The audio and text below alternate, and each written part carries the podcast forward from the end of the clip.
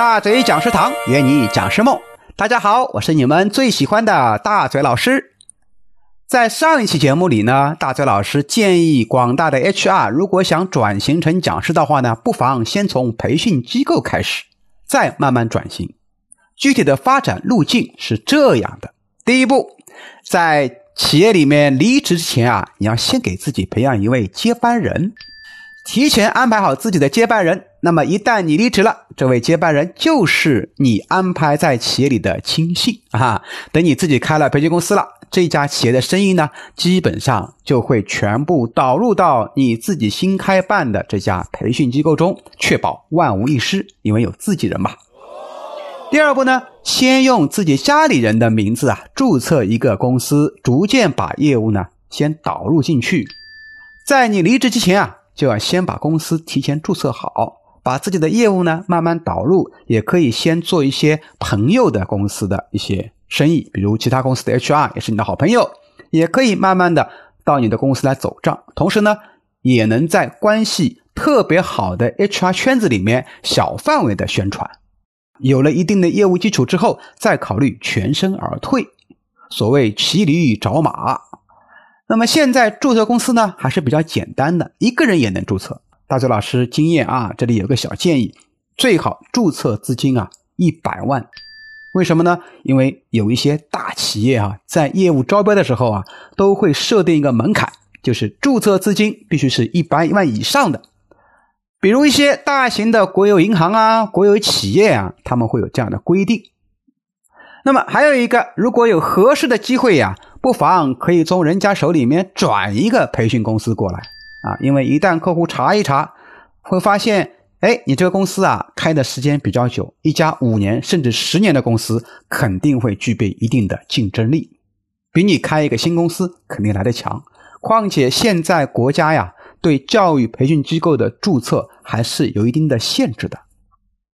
第三步，跟同行的 HR 们搞好关系。通常来说，在各个城市都会有自己的 HR 联盟啊，有些是一个什么呢？有一个微信群，对吧？那么做人力资源的，通常都有自己的小圈子，你要提前加入这些圈子，哪怕花点钱入些会啊、协会呀、商会啊、同盟啊，对吧？然后不仅要入会，还要经常参加他们的线下活动，多付出，多交几个朋友。啊，先混个好人缘，为你未来开公司呢打好一个扎实的业务基础。除了 HR 协会联盟以外呢，还可以适当的加入一些企业家协会，直接跟拍板人交朋友。你看，很多中小企业呢，其实都是老板说了算，HR 仅仅是传声筒，大家都理解的，对吧？第四步，多向培训机构取取经，在你还没有完全退出来之前呢，可以多向你。合作过的培训机构啊，请教了解一下当地的市场行情。有些 HR 呢也会动动坏脑筋啊，假借公司之名啊，向培训机构索取一些资料啊。我觉得这这样的方式不太妥当啊，难免有一点 啊。等你以后真的出来开公司了啊，那同行知道了以后啊，呀，你这个人怎么这样子，对吧？然后啊，就从竞争对手直接变成仇敌。你看，整个圈子就这么大。啊，你一个新公司搞坏了人际关系，对你是发展大大不利的。所以大嘴老师的建议是，最好不要这样做。你可以光明正大的向他们请教，以后呢还有机会可能会合作嘛。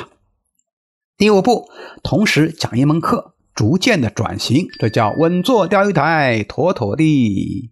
当你开启了自己的培训机构以后呢，你可以选择一门自己最擅长的课，然后呢有机会就去企业里讲。啊，也让你的销售员呢可以帮你推一推。你一开始啊，可以先讲个半天，然后呢，啊，可以作为什么呢？赠品啊，你别难听啊，觉得不好听哈。赠品没关系嘛。比方说，你卖一个老师一到两天的课程，客户呢说还价，能不能便宜点？你说，哎呀，这个价格已经最低了，这样子吧，啊，我呢就亲自给你们讲半天课，送给你们，你看不是超值了吗？一举两得，对吧？又能够。把钱呢挣着了，还能够怎么样？自己锻炼一下，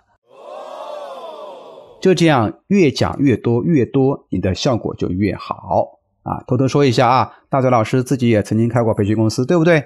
那我一开始也是让我的销售员帮我推销的。好了，关于 HR 怎么从企业出来开公司，咱们今天就先分享这么多。我是曹大嘴，欢迎关注大嘴教你当讲师，我们下一期节目再见。